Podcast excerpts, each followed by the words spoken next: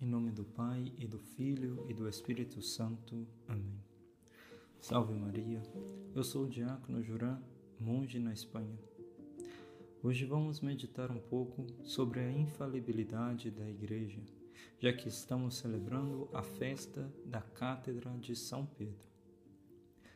Jesus Cristo, no Evangelho de hoje, conferiu a São Pedro o poder da Igreja, o poder do magistério de ensinar, de governo e também o poder do sacerdócio. Ou seja, ele colocou nas mãos de Pedro o destino da Igreja. Mas para essa missão, acima dos poderes do homem, o Papa precisa de uma assistência sobrenatural e sobre-humana. Pois se o Papa não fosse assistido pelo Espírito Santo, ou seja, se ao indicar à Igreja de Cristo os caminhos do dogma e da moral, ele pudesse errar, então seria impossível evitar que se abrissem feridas no corpo da Igreja que um dia ou outro causariam sua morte. Mas Cristo diz que sua Igreja deve permanecer até o fim do mundo. E ainda mais, que nem mesmo as portas do inferno prevalecerão contra ela. Portanto, se a Igreja de Cristo não deve terminar nem errar, o mesmo deve ser dito de sua cabeça visível, o Santo Padre. Assim que o Papa, sucessor de Pedro, deve ser infalível em matéria de fé e moral. Mas podemos nos perguntar: o que é a infalibilidade?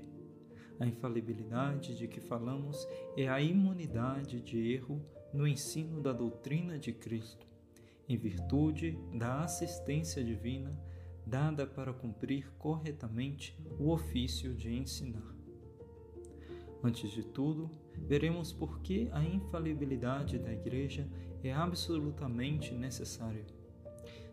Depois veremos por que não é apenas necessário, mas que existe de fato, e disso estamos totalmente seguros. Primeiro, então, vemos a necessidade. Ao examinar a missão confiada pelo Senhor à sua Igreja, devemos afirmar que esta mesma missão e o próprio fim da Igreja exigem a infalibilidade do Papa. Duas coisas exigem isso: primeiro, a pureza da fé e depois a unidade da Igreja. A pureza da fé exige a infalibilidade do Papa, porque senão, de que teria servido a Cristo viver na terra? Para nos ensinar o conhecimento de Deus, se seus, se seus ensinamentos divinos pudessem ser adulterados no decorrer dos séculos? Por que fundaria uma igreja para ensinar a, a doutrina que pregou, se não tivesse dado a Pedro e seus sucessores o dom de preservá-la de todo erro em matéria de fé e de moral?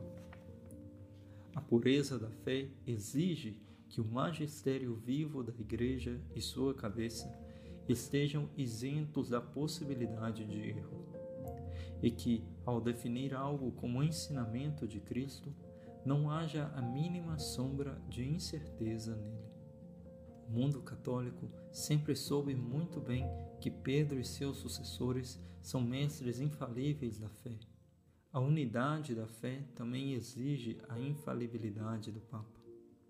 Se Cristo queria que sua doutrina durasse até o fim do mundo, era necessário estabelecer este magistério infalível. Pois de que teria servido toda a Sagrada Escritura se não houvesse autoridade oficial para explicá-la? Pode-se ver muito bem e de maneira muito dolorosa nas diversas confissões religiosas que existem hoje. Todas elas confiam na Sagrada Escritura para apoiar sua doutrina, e assim mesmo todas elas expõem a mesma passagem da Bíblia de maneiras diferentes. Assim que o dom da infalibilidade é absolutamente necessário na Igreja. Jesus Cristo deu o depósito da revelação à sua Igreja para que ela pudesse transmiti-la em sua totalidade a todas as gerações.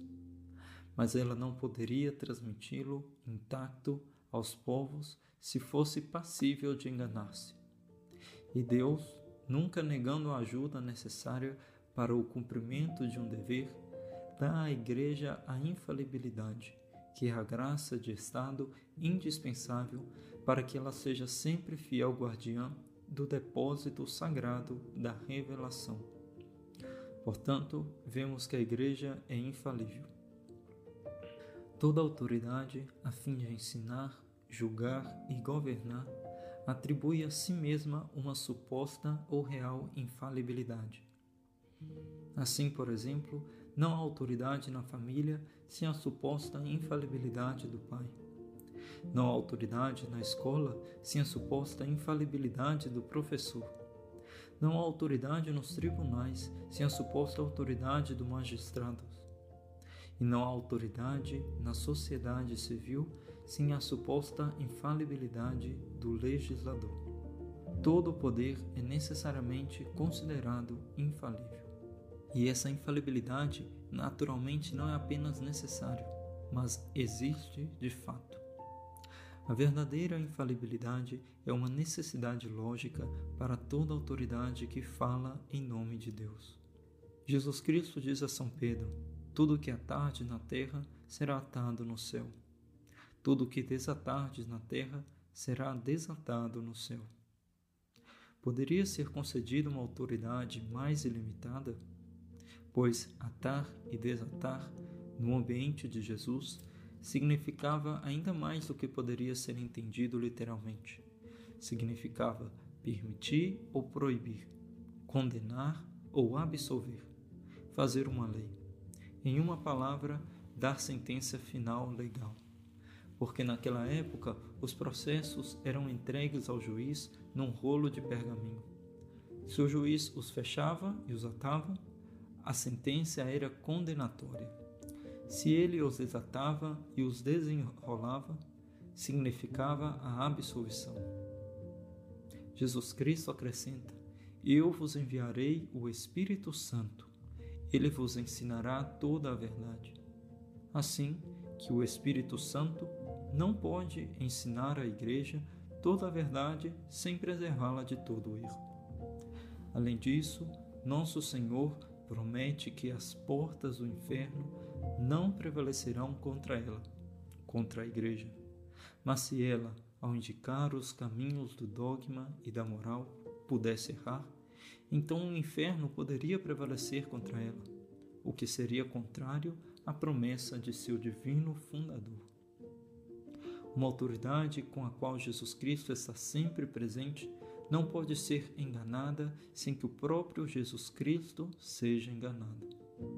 Um poder cujos atos devem ser confirmados pelo céu não pode cair em erro sem comprometer a responsabilidade de Deus. Por isso, hoje, dia que comemoramos a festa do apóstolo que ha sido chamado para presidir a Igreja, rezemos a Santíssima Virgem Maria, pedindo uma especial proteção para toda a Igreja e por sua cabeça visível, o Santo Padre. Assim seja.